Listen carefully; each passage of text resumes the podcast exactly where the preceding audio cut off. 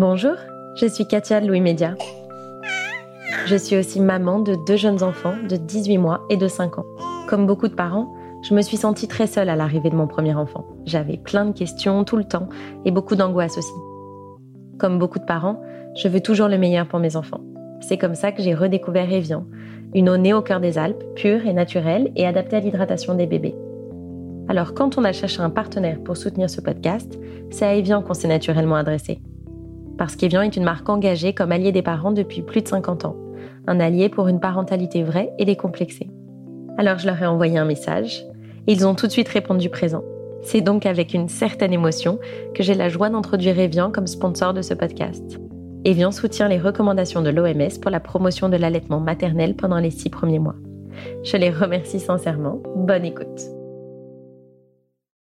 Et en fait, bah, petit, il a fallu peut-être donner un nom à mon doudou et au lieu de l'appeler euh, Tibrounet ou euh, je sais pas comment. Doudou Ou Doudou. Doudou euh, bah, Tu l'as appelé Giscard Je l'ai appelé Giscard. Mais c'est toi qui l'as appelé Giscard ou c'est tes parents qui ont l'ont appelé je- C'est Giscard moi qui l'ai appelé Giscard. Et donc t'avais quel âge quand t'as eu ton Ah doudou bah, je pense 2, 3, 4, 5. Donc c'était un enfant très politisé quoi. Je pense que oui. Non, mais sauf qu'à l'époque, à la télévision et à la radio, Et toi ça te réconfortait d'avoir Giscard dans ton lit quoi.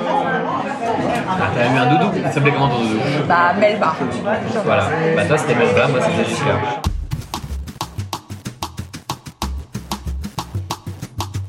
Je voudrais vous parler de quelqu'un. Pas de Giscard, le doudou de droite d'Antoine que vous venez d'entendre, mais de Gaspard. Je crois que Gaspard est mon plus vieil ami. Il a été d'une fidélité à toute épreuve. Il était là quand j'ai eu mon bac, quand je me suis fait larguer.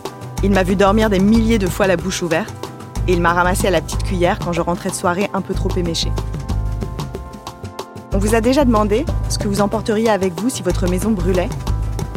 Eh bien moi, ce serait probablement mon fils, mon portable et Gaspard.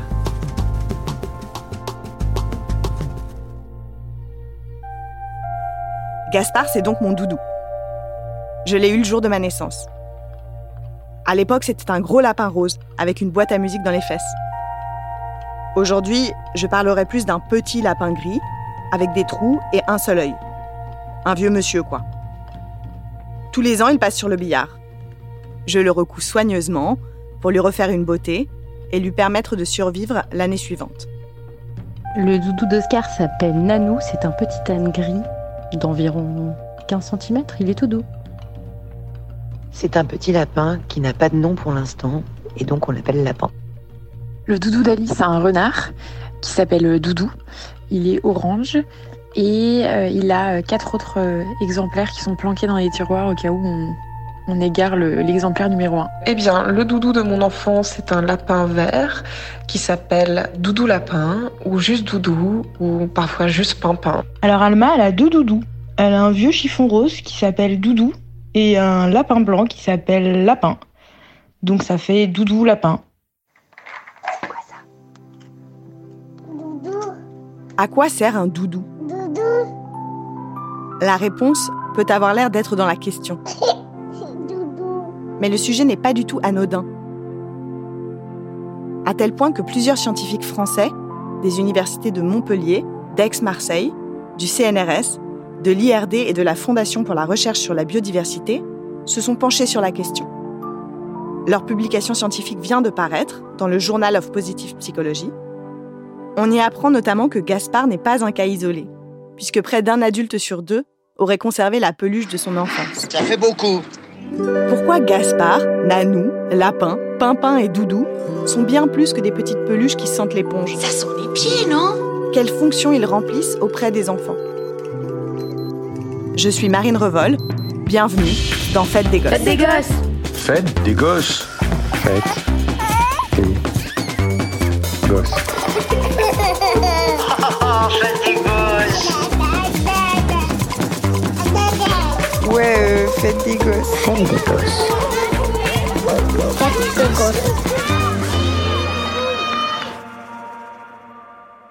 Alors, le, le mot doudou, c'est un mot euh, très connu qu'on peut euh, tous employer. Mais ce qui est important pour euh, comprendre ce qu'est un doudou, c'est déjà de différencier en fait celui qu'on peut trouver un peu n'importe où, qu'on peut acheter dans plein d'endroits et que j'aime un peu appeler un, prêt à doudou, quelque chose qui est prêt à être investi par l'enfant.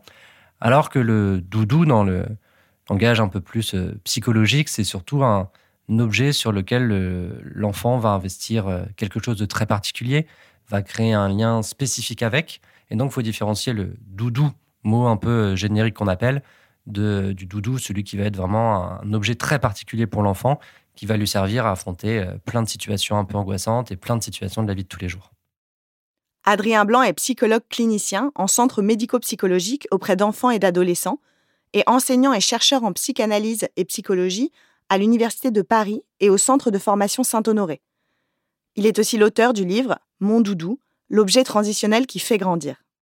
Est-ce que ça a toujours existé ou est-ce que c'est une invention moderne, le doudou? Le doudou un peu commercial, un peu pensé par des marketeurs, etc., c'est quelque chose d'assez moderne. Euh, même dans le domaine de la psychologie, c'est assez récent. C'est avec euh, Donald Winnicott, qui était un pédiatre et psychanalyste euh, britannique.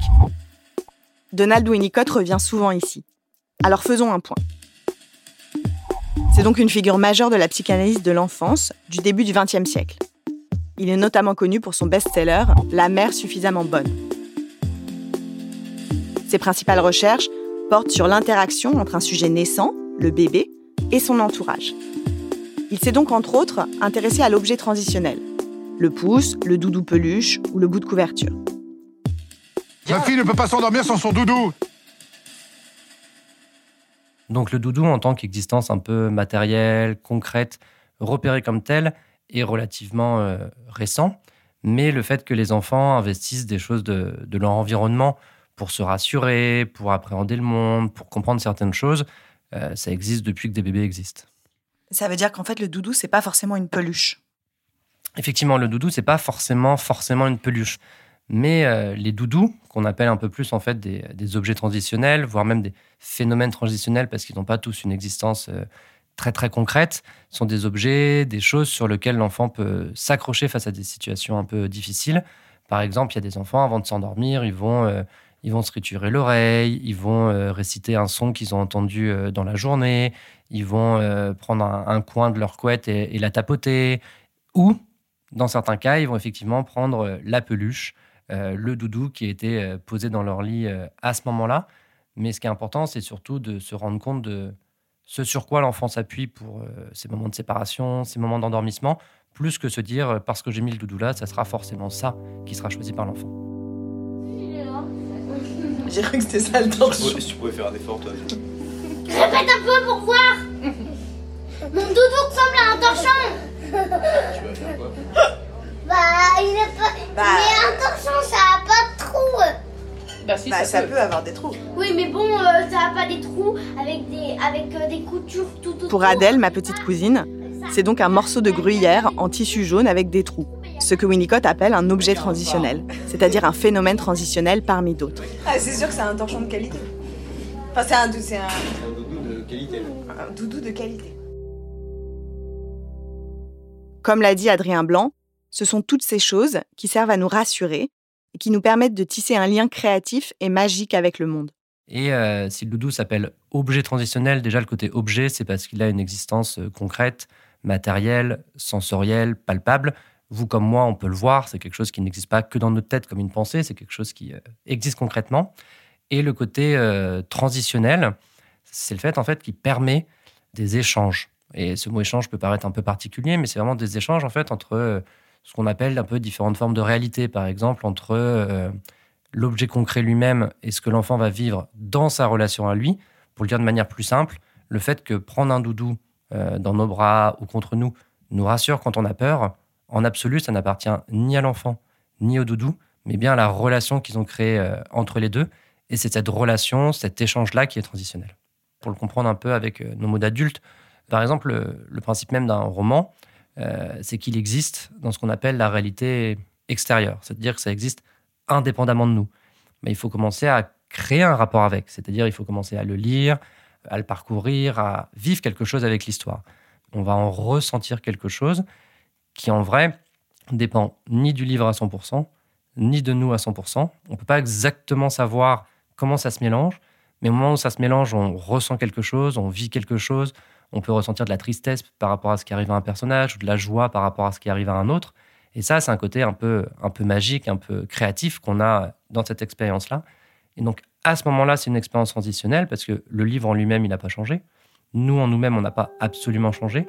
Mais après cette expérience, le livre sera plus tout à fait le même et nous, on sera plus tout à fait la même personne non plus. Donc ça, c'est un phénomène transitionnel. Et quand l'enfant joue avec son doudou, c'est la même chose qui se produit. On dit bonsoir à tout le monde alors? Bonsoir la chambre. Chut, bonsoir la dame qui dit chut. Ouais, c'est un lapin en fait, la vieille dame. Je ne sais pas si vous vous rappelez de Bonsoir Lune, le livre dont je vous parlais dans l'épisode sur les histoires qu'on lit aux enfants. Bonsoir la vache sautant par-dessus la lune. Un livre dans lequel un petit lapin dit bonsoir à tous les objets de la maison avant de s'endormir. Bonsoir les petits chats. Et bonsoir les gants. Ouais, on met sur les mains la. C'est le même processus. Le doudou est là pour rappeler à l'enfant que malgré les angoisses, les séparations, le passage du canapé au lit, certaines choses restent constantes. Et bonsoir les bruits de la terre. Et bonsoir le feu, c'est chaud. C'est ça, c'est-à-dire que l'objet ou, ou d'autres rituels, mais en tout cas un, un quelque chose qui, euh, au niveau sensoriel, au niveau euh, perceptif, va pouvoir euh, durer dans le temps et se retrouver un peu euh, à l'identique. Parce que ce qui fait peur aux êtres humains quand ils vivent des moments de séparation, c'est qu'au moment où on se retrouve, les choses pourraient ne plus être pareilles, que la personne pourrait ne plus se comporter pareil, ne plus nous regarder de la même manière, ne plus se ressentir de la même manière. L'avantage des phénomènes transitionnels, c'est que c'est des choses qu'on contrôle sans se rendre compte qu'on les contrôle.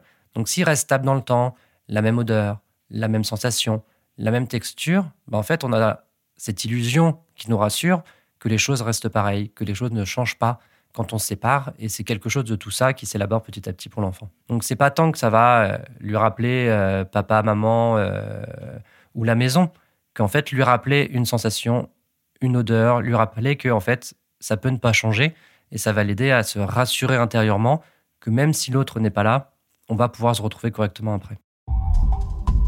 Faites des gosses Faites des gosses. Doudou. Faites des gosses. Doudou. Tu vas aller chercher ton doudou. Et où ton doudou? Ce que j'ai compris jusqu'ici, c'est que le doudou a une fonction concrète auprès des enfants, Et où? Doudou? Il est où? Qui leur permet d'évoluer dans leur journée et de traverser leur début de vie avec un plus grand sentiment de sécurité. Et que même s'il n'a pas de doudou au sens commercial du terme, il va se tourner vers d'autres objets de son environnement auxquels il donnera la même fonction. Son pouce, un coin de son oreille, une comptine qu'il va réciter. Mais j'ai aussi appris que le doudou développe des compétences psychiques et relationnelles chez l'enfant. Par exemple, ils sont la première expérience de propriété d'un enfant, et donc le premier objet dont ils ont la responsabilité. Oui, c'est-à-dire que effectivement, on dit souvent que c'est un peu euh, sa première possession. C'est pas dans le sens, bien évidemment, euh, qu'il l'a acheté, que c'est à lui, etc. Mais que c'est que pour une des premières fois dans son environnement, il va euh, discriminer différents objets et avoir la, sensation que celui-là c'est à lui, que celui-là il le contrôle et, euh, qu'il a aussi un peu un pouvoir un peu magique dessus, même s'il s'en rend lui pas totalement compte. Et l'effet intéressant aussi de ce sentiment de propriété, c'est que ça vient aussi créer un effet chez les parents et sur les professionnels.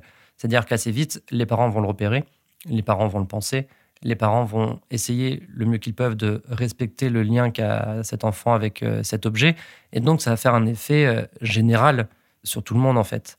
Mais ce qu'il faut se rendre compte, c'est que en faisant ça, en fait, ça lui permet aussi de mieux faire la différence entre ce qui se passe dans sa tête, ce qui se passe à l'extérieur et ce qui se passe dans les interactions. Donc, en fait, ça développe à la fois des compétences psychiques pour pouvoir penser les événements, penser les liens, penser ce qui lui arrive, mais aussi des compétences relationnelles dans le sens de mieux comprendre les interactions et mieux comprendre ce qui se passe dans le monde. Le problème avec les choses qui ont du pouvoir, c'est qu'on peut les perdre. Avoir habitué son enfant à vivre avec un doudou, c'est faire face à la terrible et intolérable perspective de le voir disparaître. Quand j'étais petite, quelqu'un a confondu Appa, la terrifiante poupée doudou de mon petit frère, avec un vieux torchon, et l'a mise à la poubelle. Mes parents ont passé une partie de la nuit la tête dans les ordures, dans l'espoir de la retrouver. Ce que m'explique Adrien Blanc, c'est qu'on a tendance à trop dramatiser ce type d'expérience. Selon lui, la perte d'un doudou fait partie des épreuves constructives pour un enfant. L'important, selon lui, c'est de l'accompagner dans la solution que l'on aura trouvée pour pallier la perte. Cela peut par exemple être de proposer à un enfant d'aller lui-même choisir un nouveau doudou dans un magasin.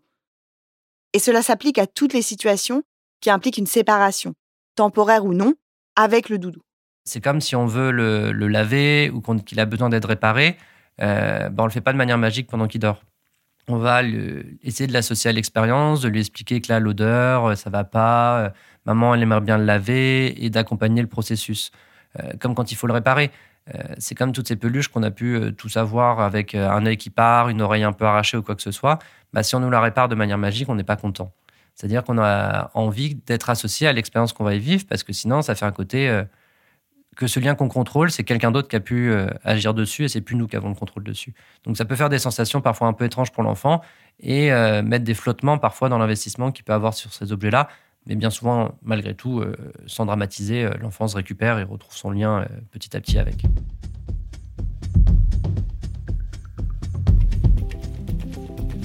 Quand Adrien Blanc conseille de ne pas dramatiser, finalement ce qu'il dit, c'est que la relation d'un enfant à son doudou est presque un enjeu plus important pour les adultes que pour les enfants. Essayez de vous rappeler combien de doudous vous avez reçus à la naissance de votre enfant. Probablement plus que de choses dont vous aviez réellement besoin pour votre enfant. Et derrière chaque doudou déballé, il y a l'espoir pour la personne qui l'offre que cet objet devienne le doudou officiel de votre enfant. Gaspard a une place tellement spéciale dans ma vie que je n'ai jamais envisagé la possibilité que mon fils ne connaisse pas la même chose. Avant sa naissance, bien avant pour être honnête, nous avons choisi un doudou qu'on a même acheté en double et nous l'avons mis dans son berceau dès la maternité. Chez nous, c'est un délicieux singe que nous avons appelé macaque, mais qu'il s'obstine à appeler doudou. Le doudou, il peut effectivement avoir euh, d'une certaine manière une fonction envers les adultes parce que euh, bien souvent, surtout à notre époque où les parents se renseignent de plus en plus, ont envie de découvrir de plus en plus comment fonctionne l'enfant, comment fonctionnent euh, leurs pensées, comment le rassurer. Bien souvent, les parents ont repéré qu'un doudou, qu'un objet transitionnel pouvait être important, des fois même bien avant que l'enfant euh, s'en saisisse. euh, et euh, donc effectivement, ça peut aussi euh, rassurer les parents de savoir que l'enfant euh, garde quelque chose de la maison quand ils en sont euh, séparés. J'ai repensé à Laetitia et sa collection de doudous de secours. Il a euh, quatre autres euh, exemplaires qui sont planqués dans les tiroirs au cas où on, on égare le- l'exemplaire numéro un. Bah, quand on en achète plusieurs, je me demande qui est le plus angoissé entre euh, le parent et l'enfant. Mais euh, la plupart des parents, on le sait bien, euh, on veut bien faire, on veut le faire le maximum pour son enfant. Mais euh, donner euh, plusieurs doudous à son enfant, en acheter plusieurs, euh, c'est un peu d'une certaine manière nier le fait qu'il en avait 6-1 de manière spécifique. Ça serait comme, euh, bah tiens, je te donne plusieurs mamans au cas où qu'il y en a une qui disparaisse. Bah, ça marche pas. Il sait bien que c'est pas une maman de remplacement, c'est jamais la, vraie maman non plus. Et le doudou, c'est un, un peu pareil. Mais euh, je me rappelle d'une anecdote. euh, les parents en avaient acheté plusieurs. Et ce qui était assez, assez drôle, c'est qu'en fait, l'enfant, il en avait un dans son berceau, il en avait un autre dans l'endroit où il jouait et un autre à un autre endroit. Mais en fait, l'enfant savait euh, lequel était à quel endroit? Parce qu'à force de jouer avec, il n'avait pas exactement la même odeur, il n'avait pas exactement la même sensation. Donc en fait, l'enfant le savait que c'était pas le même. Donc bien souvent, quand il y en a plusieurs, bah, soit il va quand même en investir qu'un et l'autre ne fonctionnera pas, ou alors ils auront souvent ce qu'on appelle un peu des, fonctions transitionnelles un peu partielles, c'est-à-dire que certains vont servir plutôt certaines situations spécifiques que d'autres et être un peu moins global. Donc soit on se crée le problème d'avoir donc plus de doudous à gérer, soit on se crée le problème de pallier en fait la peur de le perdre. Sauf que si on le perd et qu'on en donne un autre, c'est quand même pas le même. C'est comme euh, l'histoire du poisson rouge qu'on change dans le bocal. L'enfant, au fond, il sait bien que c'est pas le même poisson rouge parce que c'est pas exactement la même couleur. Il va pas exactement nager de la même manière. Il va pas exactement avoir le même répondant. Les parents ne sont pas les seuls à se mettre la pression sur le doudou. À la crèche ou chez l'assistante maternelle, on demande systématiquement Est-ce que l'enfant a un doudou? Pour les institutions et pour les parents, c'est un objet dont l'existence n'est pas négociable. Je pense que c'est pas que les professionnels ne savent pas euh, faire son doudou, mais qu'il y a quand même quelque chose maintenant euh, de plus en plus présent dans, la formation qui peut les amener à savoir que ces objets sont importants, que l'enfant euh, met un lien euh, très particulier dessus. Et c'est un peu de se dire que ça pourrait euh, les aider à, à gérer euh, autant d'enfants toute une journée, quand on sait que le nombre de professionnels n'est pas toujours, toujours euh, suffisant par rapport au nombre d'enfants. Mais euh, bien souvent, c'est pas qu'ils euh, qu'ils ont en tête qu'il y a que ça, mais ils ont vraiment en tête que c'est quelque chose euh, d'essentiel. Je me rappelle d'une anecdote où, où les parents étaient venus préparer à la question quel, est le, quel est le doudou de l'enfant. Ils donnent le doudou, tout se passe bien dans cet entretien-là. Et pendant la période de familiarisation où l'enfant va se retrouver quelque temps sans le parent, bah, les professionnels sont un peu embêtés parce que l'enfant a l'air d'en avoir rien à faire de cet objet, comme s'il ne le connaissait euh, pas vraiment, ce qui peut des fois euh, dérouter un peu. Et en, en analyse de pratique, en discutant un peu avec les professionnels à ce moment-là, je leur dis, mais est-ce que vous avez discuté euh, avec les parents Non pas de est-ce qu'il a un doudou, est-ce qu'il a cet objet transitionnel, mais plutôt comment se passe l'endormissement, comment se passent les rituels à la maison, quelles sont nos habitudes? Parce que dans nos petites habitudes, dans nos petits rituels, se cachent plein de phénomènes transitionnels qu'on repère pas toujours.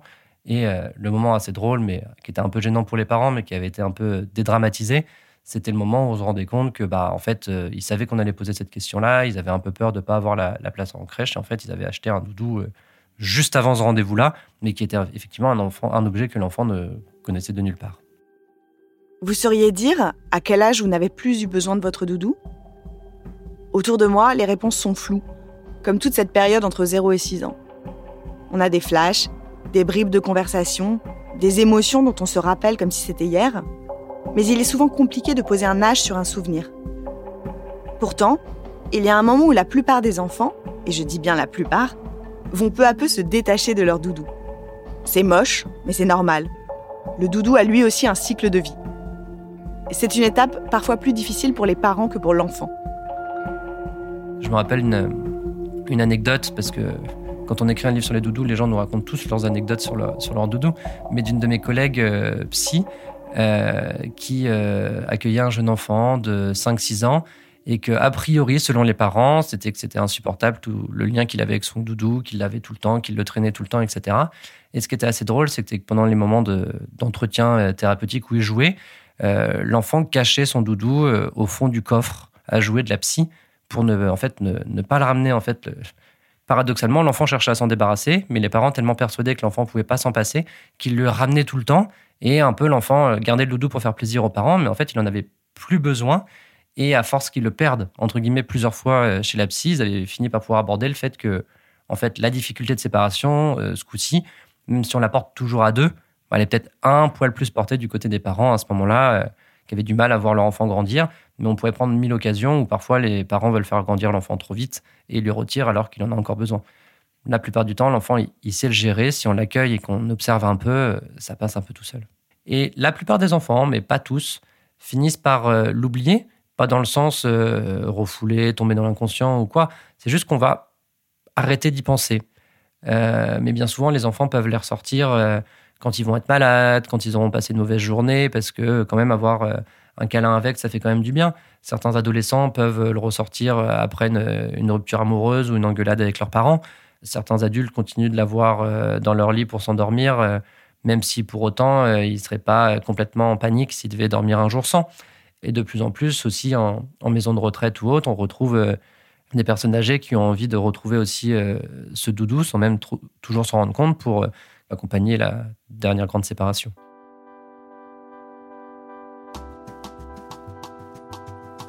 Vous avez un doudou, vous?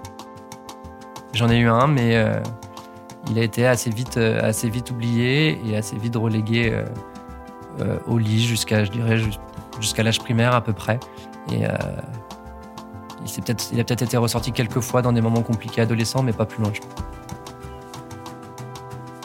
Par contre, ce qui est, essentiel, c'est que, un peu comme on le disait tout à l'heure, on peut ne plus l'avoir, mais pour autant, c'est qu'il y a d'autres phénomènes qui ont pris le relais. Euh, par exemple, même les gens qui euh, n'ont plus de doudou euh, dans leur chambre quand ils dorment, bah, ils ont leur oreiller qui vont mettre dans une certaine position, la couette qui vont positionner d'une certaine manière, leur corps qui vont mettre dans un certain sens, au point même de se persuader que quand ils dorment pas chez eux, que comme c'est pas les mêmes sensations, on n'arrive pas à dormir aussi bien. C'est pas que le matelas chez les autres il est toujours moins bien, c'est parce qu'on retrouve pas nos sensations, on retrouve pas, on retrouve pas nos repères habituels. On a toujours besoin d'un doudou, en fait, même quand on n'a plus de doudou. C'est ça que vous voulez dire. C'est ça. On a toute notre vie des phénomènes transitionnels qui nous permettent de supporter euh, certaines choses de la vie euh, sur lesquelles on n'a pas forcément de contrôle.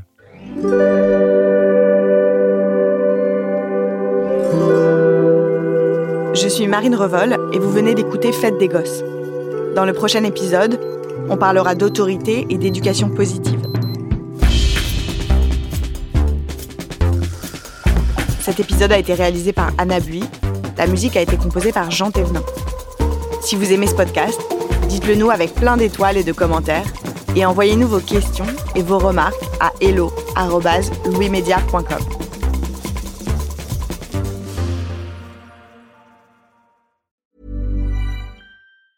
Even when we're on a budget, we still deserve nice things.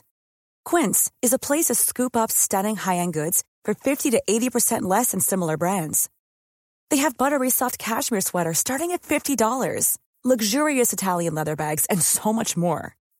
Plus, Quince only works with factories that use safe, ethical, and responsible manufacturing.